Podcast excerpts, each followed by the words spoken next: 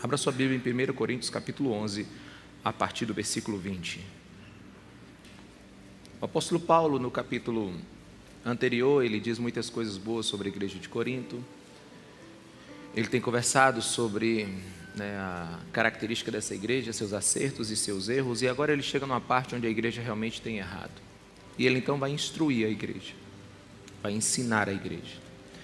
E ele chega para a igreja de Corinto e diz o seguinte: quando vocês se reúnem, a partir do versículo 20, 1 Coríntios 11: Quando vocês se reúnem, não é para comer a ceia do Senhor, porque cada um come sua própria ceia sem esperar pelos outros. Assim, enquanto um fica com fome, outro se embriaga. Será que vocês não têm casa onde comer e beber? Ou desprezam a igreja de Deus e humilham os que nada têm? Que direi? Eu, eu os elogiarei por isso? Certamente que não. Pois recebi do Senhor o que também entreguei a vocês: que o Senhor Jesus, na noite em que foi traído, tomou o pão e, tendo dado graças, partiu e disse: Isto é o meu corpo, que é dado em favor de vocês. Façam isso em memória de mim.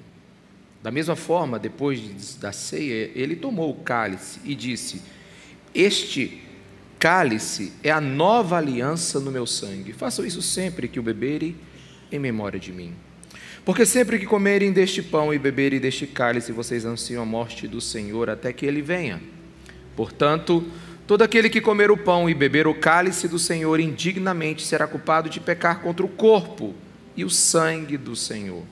Examine-se cada um a si mesmo, e então coma do pão e beba do cálice.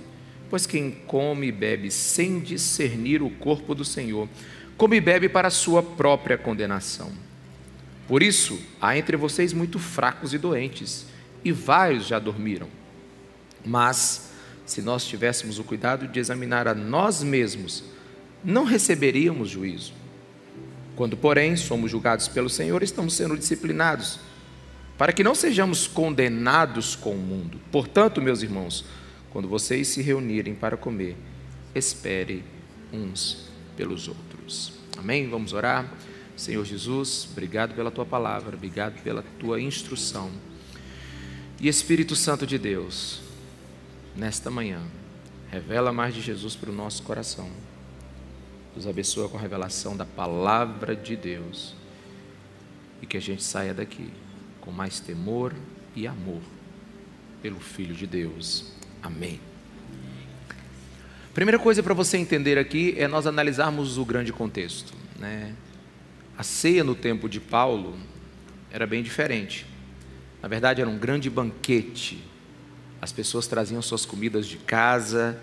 Né? Era chamada a festa ágape, a festa do amor. E a ceia era uma oportunidade para eles comerem juntos e repartirem o que eles tinham em comum. Para você entender melhor, a ceia era uma espécie de junta-prato. Cada um trazia a sua parte e todos ao final comiam e celebravam. Era uma mesa em nome do amor. Era uma mesa onde era montada para eles viverem tudo em comum, abençoar os que não tinham àqueles que tinham mais, e aqueles que não tinham teriam oportunidade de uma refeição digna. E a partir de então, eles ceiavam. Acontece que Paulo está dizendo que alguma coisa está errada, e ele exorta a essa igreja a mudar eh, imediatamente. Retornando um pouquinho, 1 Coríntios, é, é, é, versículos anteriores, versículo 17, por exemplo, ele diz que a ceia ela não estava, ela não estava trazendo nada de bom. Ela estava sendo uma coisa ruim. Em vez de produzir crescimento espiritual, ela estava gerando declínio espiritual. Em vez daqueles que estavam participando da ceia serem abençoados, eles estavam sendo prejudicados. E ele, ele é muito claro em dizer que aquilo ali não era a ceia do Senhor. Não era ceia do Senhor, porque enquanto uns comiam à vontade, outros passavam necessidade. E a expressão do Paulo é que eles se, eles se ajuntavam para pior. Como é que pode um culto, num culto, numa ceia, alguém sair pior? Uma igreja sair pior? Pois é o que o Paulo está dizendo. Porque era uma, era uma mesa, era um culto egocêntrico, cada um pensando apenas em si mesmo. Para você entender o que Paulo está dizendo, ele diz que mais ou menos é o seguinte: as pessoas iam chegando e começavam a montar os seus grupinhos, os ricos com os ricos, e os que tinham mais com os que tinham mais, e eles eram apressados em montar a sua mesa, e eles comiam rapidamente para evitar que houvesse divisão. Quantos estão me entendendo? Diga amém. É muito esquisito isso numa igreja. Mas será que a gente não conhece isso? Quem já ouviu a expressão bem maranhense? É, farinha pouca, meu pirão primeiro. Quem já ouviu essa? Quem já ouviu isso aí? Quem já falou isso? Quem já falou isso? Vamos lá, vamos lá, gente, vamos lá. Denunciem-se aí, né? né? Farinha pouca, meu pirão primeiro. É primeiro mesmo, hein? Farinha pouca, meu pirão primeiro. Ou seja, se tem pouco, me dá logo o meu. Então você vê que nessa mesa não havia um espírito de companheirismo e a comunhão estava perdida. E aí a pergunta: como é que a gente pode pensar numa mesa do Senhor se eu estou pensando em mim mesmo? E é interessante que o apóstolo Paulo chega à igreja e diz assim: Que direi? Ou seja, ele diz: Diante dessa situação, que direi? É uma pergunta retórica, né? Tipo assim, o que vocês acham que eu tenho que dizer para vocês? Vocês estão fazendo isso com a mesa do Senhor. O que eu vou dizer desse absurdo? Era para montar uma mesa do amor e vocês estão montando suas próprias mesas? Na verdade, eles não eram convidados de Jesus para a mesa do Senhor. Eles eram donos das mesas que eles estavam montando. Quantos me entendem? Diga amém. O Espírito Santo está ministrando seu coração aí, meu irmão. Aí o apóstolo Paulo diz assim: O que direi ao Senhor? Eu vou dizer. O que direi para vocês? Eu vou dizer o que Jesus disse.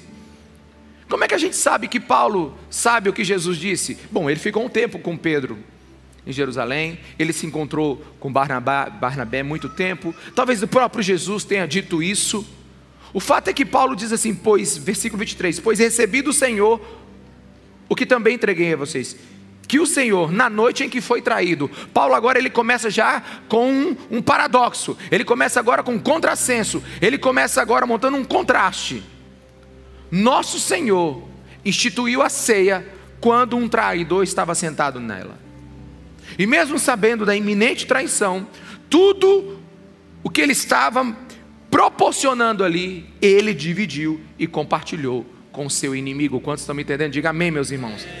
Então, Paulo aqui quer nos ensinar que quando a ceia foi instituída, existia alguém ali que não gostava de Jesus e que o trocaria por dinheiro. Enquanto Judas se prepara para trair Jesus, Jesus se prepara para instituir a ceia do Senhor. E ele continua dizendo que o Senhor Jesus, na noite em que foi traído, tomou o pão e, tendo dado graças, partiu é muito interessante porque cada palavra a partir daqui, ela precisa ser entendida. A Bíblia diz que ele deu graças. Meus irmãos, se você dá graças, não é porque você conquistou. Se você deu graças, é porque foi a partir de Deus que você conseguiu. Quantos me entendem? Se você dá graças e diz assim, graças a Deus, você está dizendo assim, não foi mérito meu. E essa palavra graça, Aqui no grego é eucaristeses, que, eucaristeses, que significa a própria palavra que se usa hoje para ser que é eucaristia, que é a ceia do Senhor. Então, nada mais do que uma forma especial de agradecimento a Deus é dizer graças a Deus. Então, a noite que Jesus foi traído, ele tomou o pão e deu graças. As palavras de Jesus declaram que a mesa do Senhor, o foco na mesa do Senhor, o foco da ceia é a generosidade de Deus para os nossos corações. É o que nós não poderíamos ter sem Deus. E então Jesus parte, porque o pão é nosso, amém, meus irmãos? O pão é nosso, é para todos, é, é a festa do amor, a ceia é a festa da ação de graças. Não tem lugar na mesa do Senhor para egoísmo, para vaidades. É a ceia da generosidade. É onde Deus reparte o seu filho com o mundo todo para nossa salvação. e é onde nós partimos o nosso pão com todos. E o versículo 25, Paulo diz assim: Este cálice, quando ele fala do pão, ele reparte, quando ele fala do cálice, ele fala do sangue, é a nova aliança em meu corpo. Jesus está dizendo assim: essa é a nova, diga nova, porque se é nova é porque tinha uma outra. Onde é que estava a outra? A outra estava lá em Êxodo 24, versículo 8, onde Moisés jogava o sangue de um animal sobre o altar. E Deus dizia que esta era a aliança que, eles estavam que ele estava fazendo com o seu povo que ele tirou do Egito. Instituído o primeiro pacto, a primeira aliança, onde sangue de, de animais eram sacrificados. Agora Jesus disse: essa é a nova aliança, o novo pacto. O primeiro era temporário, o segundo agora é definitivo, como diz Hebreus 8,13. Agora o meu sangue é o sangue de declaração de paz entre o homem e Deus. O sacrifício foi feito. Então, a ser esse lugar de você celebrar o novo e suficiente sacrifício. O único que deve ser lembrado na ceia do Senhor não é, não é o seu estômago, mas Jesus Cristo de Nazaré. Não é as suas necessidades, mas a grande, é o grande pão que foi repartido. O Cordeiro celestial morreu. E por causa dele o mundo pode ser salvo. Isso é suficiente para celebrarmos a ceia do Senhor. Mas o apóstolo Paulo ainda está indo muito mais longe. Ele está dizendo assim: olha, o espírito da ceia é a generosidade, mas vocês estão vivendo facções, divisões no meio de vocês. Vocês precisam entender o que é a ceia do Senhor. Vocês estão tomando a ceia sem entender o que ela significa. Versículo 26: Porque sempre que comerem deste pão e beberem desse vocês anunciam a morte do Senhor até que ele venha vocês sempre vão estar lembrando do Cristo, o que ele fez e o que ele ainda virá. Nós cantamos hoje Maranata, vem Senhor Jesus.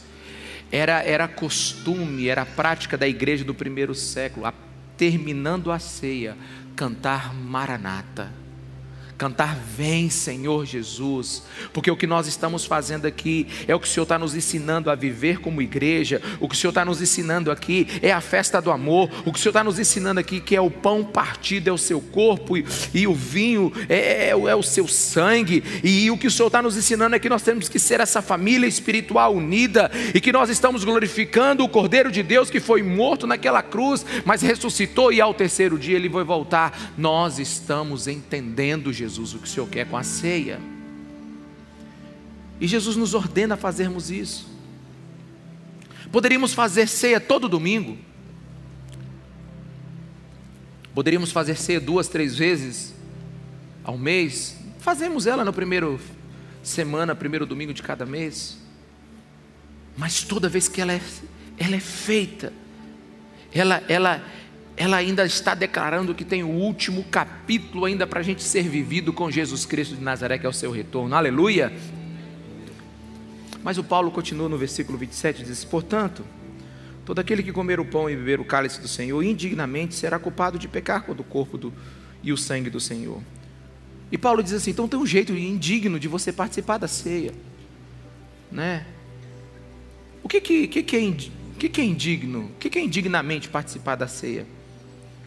Absolutamente aqui, a Bíblia não está dizendo para você ser perfeita. Jamais poderíamos participar da ceia, se esse fosse o caso. Paulo não está dizendo assim, quem não tem pecado, que pegue o primeiro cálice e o primeiro pedaço de pão. Não é isso que ele está dizendo. Ele está dizendo que não são as pessoas que são indignas, mas indigno é a maneira como as pessoas estão participando da ceia. Quantos me entendem? Diga amém, meus irmãos não são as pessoas que são indignas, mas é a maneira como as pessoas estão participando da ceia. Eles estão vendo a ceia apenas como um ritual religioso frio, apenas como uma, uma, uma, uma forma de, de colocarem dentro de si alguma virtude, um passe de mágica Eles estão vendo a ceia simplesmente como um elemento que eles podem comer e beber e simplesmente encontrar força naquilo em si mesmo. Eles não estão entendendo a simbologia, o monumento que é a ceia do Senhor e o que ela representa. Por exemplo, se você se você é mais velho aí, é do tempo do meu tempo aí, você lembra do Ayrton Senna quando ele vencia as corridas. O que o Ayrton Senna fazia quando ele, ele vencia as corridas? Ele pegava uma bandeira do Brasil e, e dava uma volta. O que significa aquela expressão do Senna em pegar uma bandeira de pano ou de plástico para fazer aquilo? O que, que aquilo representava? Aquilo representava um símbolo. Eu estou honrando a minha nação. Eu sou brasileiro. Aqui atrás desse volante não tem um gringo, aqui atrás desse volante tem um brasileiro que ama a sua nação. E por isso eu levanto a bandeira e digo: Eu sou brasileiro. O que eu fiz agora, eu estou lembrando do meu país. Eu venci pelo Brasil. É isso que ele diz. Mas se você pegar essa mesma bandeira e queimar ela e colocar ela no YouTube, no Instagram. Você está dizendo o quê? Que você não respeita o símbolo? Não, você não respeita o que ele representa. A bandeira é um pedaço de pano. No entanto, ela é a nação brasileira.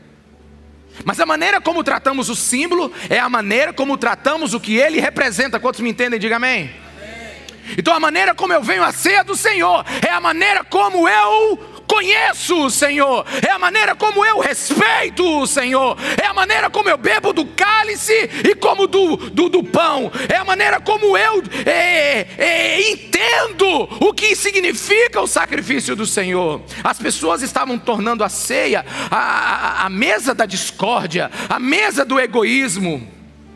Eles não estavam entendendo o que Deus queria passar para eles a partir daquele monumento montado, a partir daquele símbolo montado. A ceia não é simplesmente algo que você vem e participa sem entendimento, não. O apóstolo Paulo diz que por muitos não entenderem, eles estão adoecendo, eles estão morrendo, eles estão perdendo a sua fé, eles estão perdendo a sua saúde, eles não estão compreendendo toda a bênção que Deus tem para eles. Tem muita gente que acha que simplesmente vir no primeiro domingo, sabe, botar uma roupa branca, fingir uma certa liturgia, sabe, melhorar naquela manhã, ele vai estar digno na mesa do Senhor. Não é isso.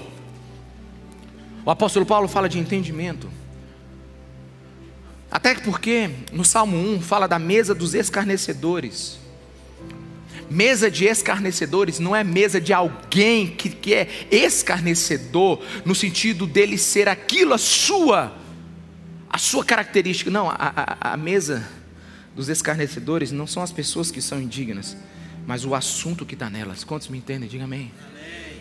Tem muita mesa com pastores que pode ser mesa de escarnecedores. Tem muita mesa de gente que já foi chapada, drogada, que já foi gente que fez tudo errado, que pode ser mesa de adoração. Tem muita mesa de negócios de homens de Deus que pode ser verdadeiros altares, onde Jesus Cristo é glorificado e honrado. E tem muita mesa de crente, que é mesa de gente fofoqueira, que só usa a língua para destruir e coloca fogo na floresta. Por quê? Porque na mesa não é indigno quem senta, na mesa é indigno de como você conversa. Então o apóstolo Paulo está nos ensinando a ser cristãos. Ele está estendendo o entendimento da ceia para a nossa vida. Que tipo de mesa você tem sentado ultimamente? Ou melhor, que tipo de mesa você tem criado ultimamente?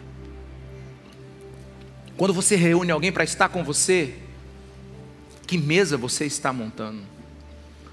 A reunião, o apóstolo Paulo está dizendo assim: ó, essa reunião faz mal para vocês porque vocês montaram essa reunião para vocês. Você sabia que existe a mesa do Senhor e a mesa dos demônios? Existe a mesa do Senhor e a mesa do egoísmo. A mesa do Senhor é onde nós partimos e comemos. A mesa do egoísmo é onde comemos e depois partimos. Quem lembra como o pecado começou? Gênesis capítulo 3. Eva comeu e deu ao seu marido. Como é que a mesa onde Jesus está liderando, onde Jesus é o centro, ele pega o pão, ele primeiro faz o quê? Parte. E divide com todos. Mas Satanás falou para Eva, falou assim: coma a sua parte, e o que sobrar você dê para o seu marido. Alguém aqui está me entendendo? Diga amém. Tudo o que fazemos pensando somente em nós não pode ser servido na mesa do Senhor.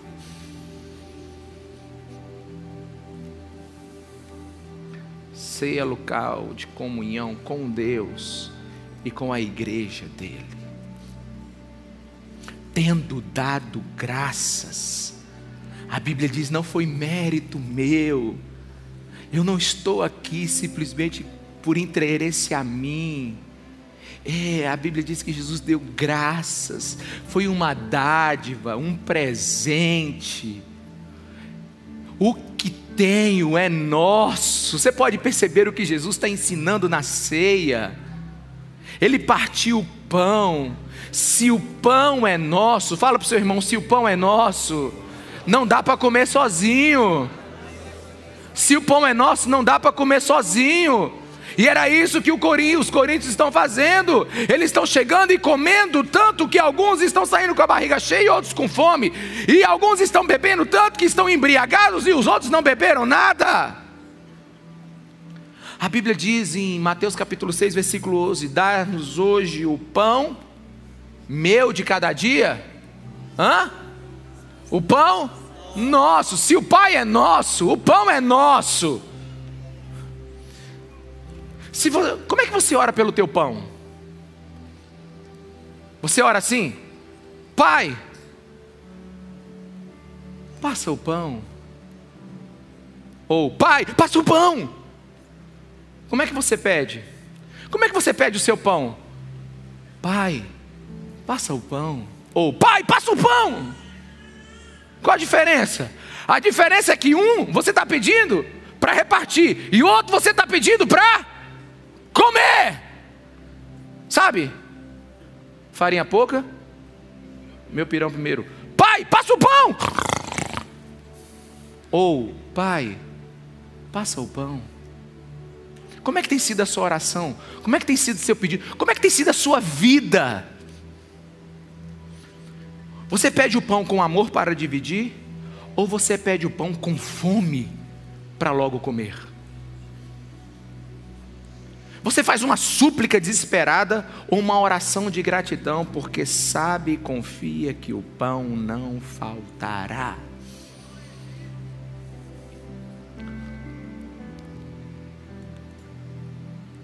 Como você ora vai determinar se você é daquele que come sozinho ou é aquele que reparte antes de comer.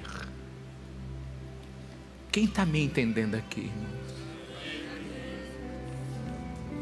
Você percebeu que não dá para vir para a ceia do Senhor para se adaptar, mas tem que vir entendendo a ceia desde das pequenas coisas na nossa vida? Sabia que nossa maturidade tem muito a ver de como a gente come a mesa?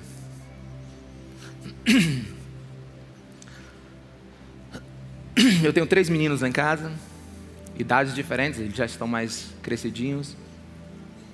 Mas ontem mesmo, Ontem nós passamos o dia, eu praticamente passei o dia né, sem comer, com, e a gente não lanchou, aí um foi para um lado. Aí à noite nós pedimos uma pizza. Nós pedimos uma pizza, eu encontrei uma pizza gourmet, um negócio bom, frango com bacon, um negocinho bem gordo. Chega era pesada, uma coisa maravilhosa. Assim, um, um, sentimento de plenitude na hora que, eu, que, eu, que, o, que o iFood entregou ela para mim, entendeu? E eu vi, meu Deus, que pizza pesada. Eu digo, aleluia, 12 pedaços. Então eu sentei com meu filho do meio e nós começamos a comer. E aí nós ficamos alegres porque o filho mais velho já ia para uma festa, então. Você consegue entender o pecado no coração da humanidade? E ele então ele não viria comer. E, e o mais novo estava trazendo já o lanche daqui da igreja. Ou seja, eu estava eu e meu filho do meio, o Gustavo, olhando para uma pizza que não cabia numa mesa, ela dessa grossura, e ela estava simplesmente dizendo: coma-nos. Aí eu comecei a comer com meu filho, ele, uau, uau, pedaço meu, pedaço seu, e tal, pedaço meu, pedaço seu. Aí eu lembrei, mas o, o Leonardo vai gostar de comer, um, vamos separar um pedacinho para ele. Aí separamos três pedacinhos para ele, eram quantos pedaços, meus irmãos? Doze, então significa que nove foram para o espaço. E nós comemos ali, aí deixei para o Leonardo, quando o Leonardo chegou, ele, ele ficou tão grato. Pai, obrigado. Tipo assim, como é que sobrou? Sobrou porque a gente lembrou de você. Sobrou que a gente lembrou que a pizza não era só minha, a pizza era nossa. E em vez de comer aquela coxinha que minha esposa comprou, ele comeu três pedaços de pizza deliciosa, porque duas pessoas tiveram convicção. Até que dava para comer tudo sozinho mas não deveríamos, porque ainda tinha uma pessoa para sentar à mesa.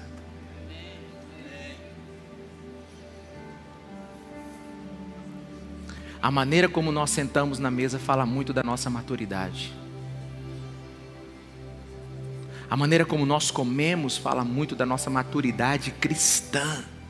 A maneira de como nós lidamos com as nossas coisas fala muito do se o Evangelho entrou no nosso coração a maneira como nós vivemos os nossos negócios, a maneira como nós vivemos a nossa vida, diz muito se nós estamos aprendendo sobre o que Cristo ensinou na ceia do Senhor. Repete para a pessoa que está do seu lado: o desafio não é ter pão para todo mundo. Diga, o desafio não é ter pão para todo mundo. É entender que o pão que tiver é nosso.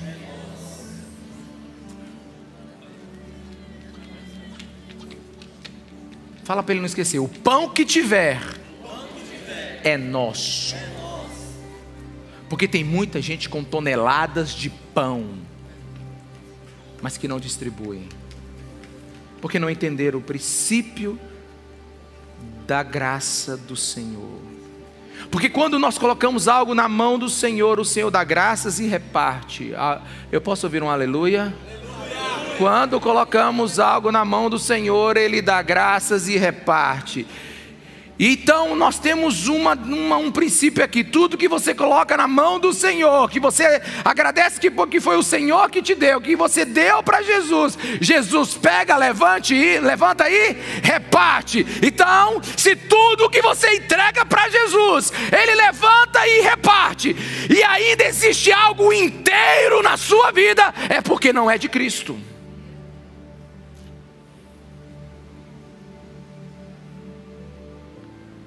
Não é de Cristo. Reafirmo, eu já disse isso várias vezes, o final de livro mais triste que eu já li. Ontem mesmo eu tentei lembrar que livro é esse, qual era o autor. Eu lembro que era uma capa branca e verde, procurei, mas eu não sei. O final do livro era assim: queria ter limpado mais a minha casa, minha casa, lavado mais os meus tapetes, enxugado mais as minhas louças, limpado mais o meu o meu sofá. Mas tudo era meu. E por isso nunca teve utilidade. A Bíblia diz que na noite em que Jesus foi traído, ele nos ensinou a repartir tudo que Deus te deu é nosso. O que vem de Deus nunca é meu. Aliás, deixa eu te falar uma coisa: se você conseguiu sozinho, nem dá graças, nem ora. Alguém está me entendendo? Diga amém. amém. Não, se você conseguiu sozinho, não, não, não fala nada para Deus, não, irmão. Nem agradece. Se você acha que tudo que você conseguiu na vida, ou algo você conseguiu na vida, foi sozinho, nem agradece. Você dobra o joelho e diz assim: obrigado a mim mesmo pelo meu esforço e pela minha capacidade. Agora, se foi Deus que te deu, você dobra os seus joelhos, dê graças ao Senhor e aprende que o que Ele te deu é nosso. Porque a natureza de Deus é dar. E quando eu uso o que Deus me deu só para mim, se não estou doente, vou adoecer. Pois quem come e bebe sem discernir o corpo do Senhor, come e bebe para sua própria condenação. Por isso há entre vocês muitos fracos e doentes, vários que não dormiram. Cuidado Paulo está alertando aqui: cuidado com a maneira que você está cultuando, vivendo. Desrespeito a Deus e a sua vontade tem consequência. E é interessante que Deus gosta de mesa, Jesus gosta de mesa. Mas a mesa de João 2 ele virou que era a mesa usada para o benefício próprio, a mesa da religião, a mesa de pagar para ver Deus, a mesa onde criaram impostos para estarem na presença de Deus, a mesa onde o, o, o, a religião judia criou mecanismos de ganhar dinheiro para o povo sacrificar. A Bíblia usa mesa para dizer que, que, que naquela mesa eles estavam sentados lá barganhando para ganhar dinheiro em vez de ter comunhão. Jesus virou aquela mesa. E essa não é a característica nossa. Nós somos daqueles que amam. Nós somos criados para ser amado e amar. Esse é o papel da igreja, essa é a nossa responsabilidade. Se muitos irmãos estão fracos espiritualmente e porque deixaram de comer o pão da comunhão, muito disso é porque a igreja parou de dar testemunho. Sabe, a gente tem que parar de evangelizar e começar a dar testemunho. Imperatriz é uma cidade evangelizada já. Pelo menos aqui, na nossa cidade. Pelo menos aqui, na nossa localidade, na nossa geografia. É uma cidade evangelizada. Nossos irmãos da Assembleia de Deus fizeram um trabalho excelente. Não tem um metro quadrado nessa imperatriz que um assembleano já gritou que Jesus Cristo é o Senhor. E por que ainda não temos essa cidade convertida? É porque está faltando testemunho.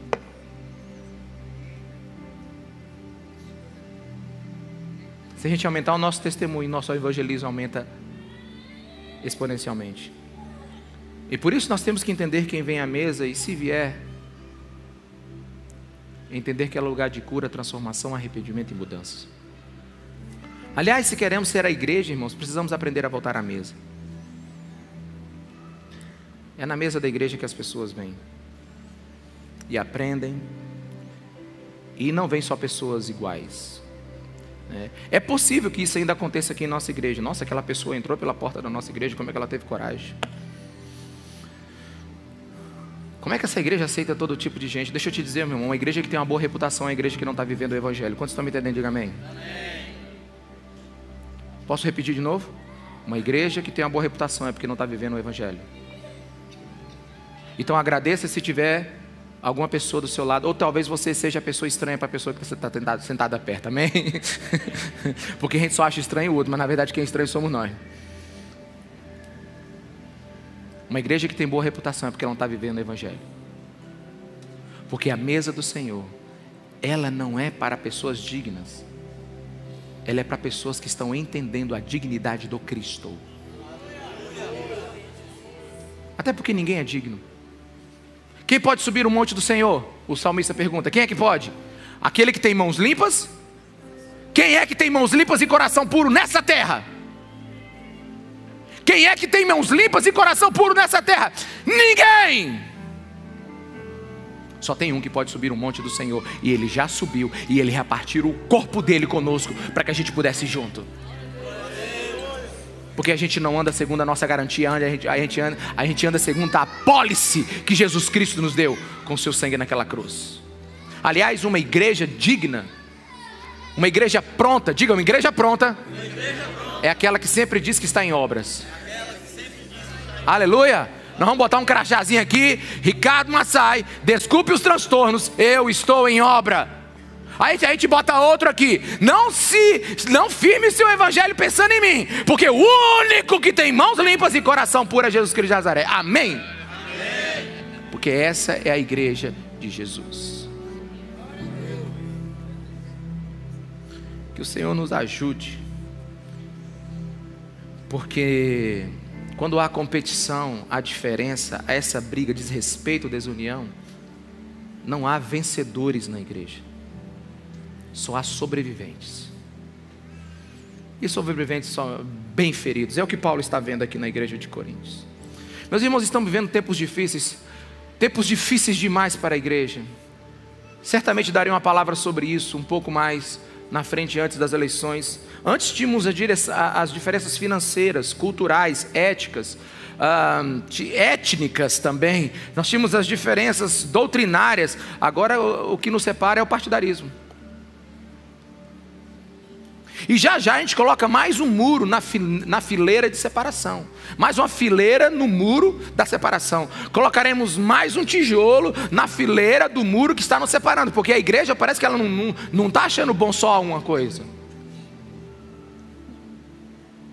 Mas a mesa do Senhor é a mesa da comunhão. É a mesa com, em comunhão com Cristo e a mesa em comunhão com os irmãos. Aleluia. Sabe, eu escolhi acreditar na igreja. Eu tenho esperança na igreja. E eu acredito na igreja, porque a igreja tem futuro.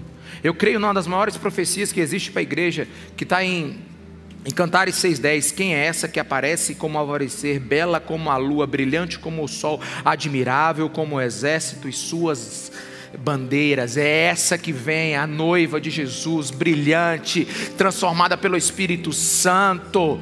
Sabe, eu prefiro acender uma luz uma luz, uma pequena vela do que amaldiçoar a escuridão. Para que falar mal do que aquilo que já está ruim? É hora da gente olhar para a Bíblia e começar a viver a igreja que Jesus Cristo deseja, derrubar os muros, partir o pão, sentar na mesa, honrar a Cristo. Talvez seja por isso que no versículo 33 Paulo diz assim: Portanto, meus irmãos, quando vocês se reunirem para comer, esperem uns pelos outros. Não tenta fazer tudo sozinho. Não faça isso só. Meu filho Leonardo, isso foi até foi o primeiro texto do livro que eu escrevi. Na época de ceia, não sei quantos anos ele tinha, e talvez tenha já uns cinco anos. Eu peguei a, o cálice e peguei o pão, e eu percebi que ele ficou olhando. Aí eu dei o pão, botei o pão na mão dele. Aí ele, como uma criança, olhou para mim e disse assim: Pai, por que o pão é tão pequeno? É. Você entenderia pela, pelo tamanho da criança que ele era, né? Gordinho.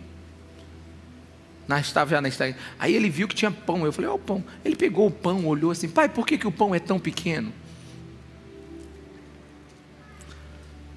Você sabe quando você ouve a boca de uma criança e entende que Deus está falando contigo? Aí eu, eu não sei se eu respondi na hora ou respondi depois. Eu falei, filho, porque o pão não é seu, o pão é nosso. Aí ele falou, pai, mas eu não estou entendendo. Eu falei, tudo que é grande é porque ainda não foi compartilhado. E se é pequeno e foi compartilhado, é porque é de Jesus. Então, filho, o pão da ceia é pequeno, é porque ele não pode ser inteiro. Porque se for inteiro, é a minha ceia. Mas se for repartido, é a nossa ceia, que representa Jesus Cristo crucificado na cruz, repartido o pão do céu para todos aqueles que o creem e são salvos. Verdadeiramente eu fico com vergonha de algumas coisas, meus irmãos. Festa de criança, me envergonha. Você já viu o que acontece naquele momento onde os doces são liberados?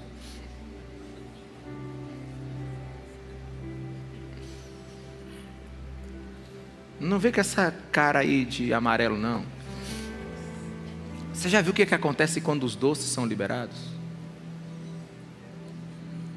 Em algum momento o espírito humano descansa em um lugar e o espírito selvagem, animal, entra naquelas mães, naqueles pais, naquelas crianças, e eles galopam fortemente para aquelas mesas,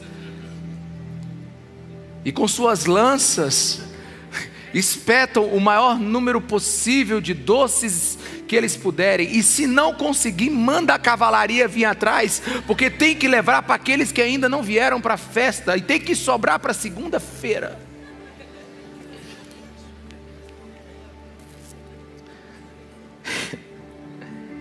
Uma vez eu falei, eu não vou, não vou, eu me recuso a brigar por esses doces, eu não quero entrar nessa guerra civil agora. Muito bem. Sabe o que aconteceu?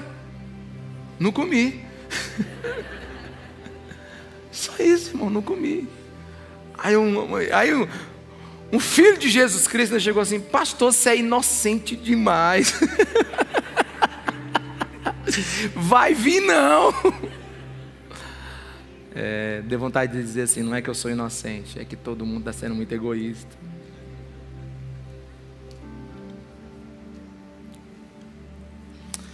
Aí é por isso que eu deixei os dois versículos do meio para a gente terminar agora. Verso 28, o apóstolo Paulo diz assim: Examine-se o homem a si mesmo, então coma do pão e beba do cálice. Na verdade, a pergunta aqui é: o que é esse exame e o que deve ser examinado? Paulo está falando: saia do automático da sua vida agora. Olhe para o espelho e discirna a pessoa que você está sendo. Todo homem e mulher deve examinar-se para saber como estão seus lugares secretos, sua vida de pecado, aonde o pecado está se agitando, ou onde ele já se hospedou. Novamente, Paulo aqui não pede perfeição, mas ele roga por sinceridade. Uma das coisas que você tem que entender que Jesus não tolera na mesa do Senhor descrença e desobediência. Descrença. É por isso que a gente não dá ceia para criança. Não faz muito sentido você dar ceia para criança. Alguém está me entendendo aqui? Diga amém. amém. Ela não tem entendimento. Literalmente ela vai estar tá lanchando. Desobediência é você não discernir como você está, quem você é. Meus irmãos, preste atenção aqui agora, porque para não dar um nó na sua cabeça, por gentileza. Enormes problemas estão acontecendo quando excluímos os pecadores da comunidade e quando nos excluímos da comunidade dos pecadores. Enormes problemas estão acontecendo quando excluímos os pecadores da comunidade e quando nos excluímos da comunidade dos pecadores. O que você quer dizer com isso, Ricardo? Que a Bíblia me ensina que, por um ponto de vista, todos nós somos indignos. Ninguém deveria ter a audácia de vir à mesa do Senhor, porque é pecador. Mas por outro lado, por outro ponto de vista, todos nós somos dignos por causa do sangue de Jesus Cristo derramado naquela cruz. Então o que que a mesa do Senhor nos ensina? Que todos somos iguais. A graça nos nivelou. A graça não diz que ninguém é melhor do que o outro, mas a graça é o entendimento, é o poder de Deus dado através do Evangelho aos seus filhos, de entender que, através do sacrifício de Jesus Cristo de Nazaré, eu que não poderia estar em comunhão com Deus, agora posso, porque Deus não vê o meu CPF, Deus vê o sangue de Jesus derramado sobre a minha vida e pela fé eu sou santo.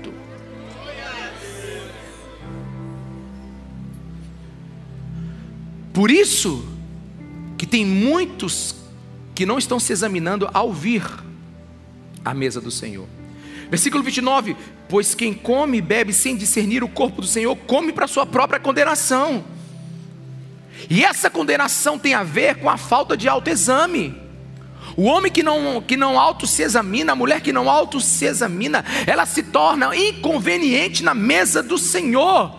E deixa eu te falar, você que está me ouvindo agora e um dia vai ouvir essa mensagem, cuidado com essa expressão, nada a ver, pastor, nada a ver. Cuidado, o apóstolo Paulo está dizendo, tem tudo a ver, examine-se a você si mesmo. Como é que você enxerga Cristo? Como é que você enxerga o sacrifício dele? Você entende o que significa o monumento, os elementos, o simbolismo na ceia? Você sabe o que significa esse pão? Você sabe o que significa esse vinho? Você crê nisso? Esse Cristo entrou dentro de você. Você pode comer ele, você pode comer do pão e beber do cálice. Você tem comunhão com ele, você pode comer da carne dele e beber do sangue dele. O sangue de Jesus Cristo te salvou. A ceia não é para qualquer um, a ceia é para os que creem no que ela significa, no que ela representa e no que ela vai significar. Mas não, tem muita gente tomando a ceia por divertimento religioso ou superficial, superstição religiosa, espiritual. O autoexame é a investigação da sua vida, crente. O autoexame é você enfrentar sua escuridão aqui agora, o seu, pre, o seu pecado, e estar disposto a abandoná-lo. Um autoexame que resulta no, no, no, no arrependimento genuíno, e o autoexame que produz dignidade em estar na mesa do Senhor. E eu estudei muito, eu li muito, eu busquei muito Jesus, eu falei, Jesus. Paulo, ele diz que, pois quem come e bebe sem discernir o corpo seu, come para sua própria condenação. E eu, eu comecei a observar a linguagem paulina, o que Jesus disse e o ensino de Paulo, meus irmãos, o que eu entendi até agora é totalmente positivo. Ele não diz assim, preste atenção, é, que alguém deve fazer o autoexame e descobrir que está em pecado, e então, desesperado, sair da igreja correndo e não participar da mesa do Senhor. Não é isso que ele diz. Ele diz: após examinar o seu coração, com fé sincera, crendo no sacrifício de Jesus Cristo de Nazaré, arrependendo-se da sua situação atual, crendo na graça que levanta qualquer um que caiu, respeitando a pessoa do Cristo e o seu corpo mutilado naquela cruz. Levante-se desse autoexame arrependido e coma. Examine-se o homem-se a si mesmo e então coma do pão e beba do cálice. Até porque não existe lógica em nos examinar, encontrar uma fraqueza, um pecado e sair sem se fortalecer na mesa do Senhor. Quantos estão me entendendo? Diga amém. É mais ou menos como uma pessoa que vai para o médico e diz: Hum, eu acho, que eu, eu acho que eu estou bem. Aí o médico diz assim: Olha, você está com uma mancha na pele. Olha, você está. Olha, olha os seus exames de sangue. Olha, aí o médico te convence: Faça um exame da sua vida agora. Aí você fala assim: Hum, realmente eu não estou bem. Deixa eu sair correndo do hospital antes que eles me tratem. Não tem lógica você fazer um autoexame e ir embora não tem lógica bíblica e muito menos a, a, leitura lógica dos evangelhos, o fraco não pedir ajuda e não comer do corpo de Cristo. Quantos estão me entendendo? Diga amém. amém. Quem não pode comer é o rebelde e desobediente, mas o fraco deve comer, e se possível, um pão bem maior e um litro de vinho bem maior. Alguém está me entendendo, meus irmãos? Amém. Pecados ocultos ou descobertos. Perdão que ainda não foi dado, mas precisa dar, um dano que precisa ser restaurado, meu irmão, arrependa-se agora, coma do pão, beba do vinho, se fortaleça no Cristo, se encha do amor dEle, da glória dEle, da presença dEle, se arrependa dessa vida mesquinha, religiosa, hipotética, dobre os seus joelhos, encontre o Senhor, que o Senhor lhe encontre e então arrume forças para arrumar a bagunça que você fez na tua vida através do seu pecado. O exame não é para te desqualificar, o exame é para qualificar você para o tratamento.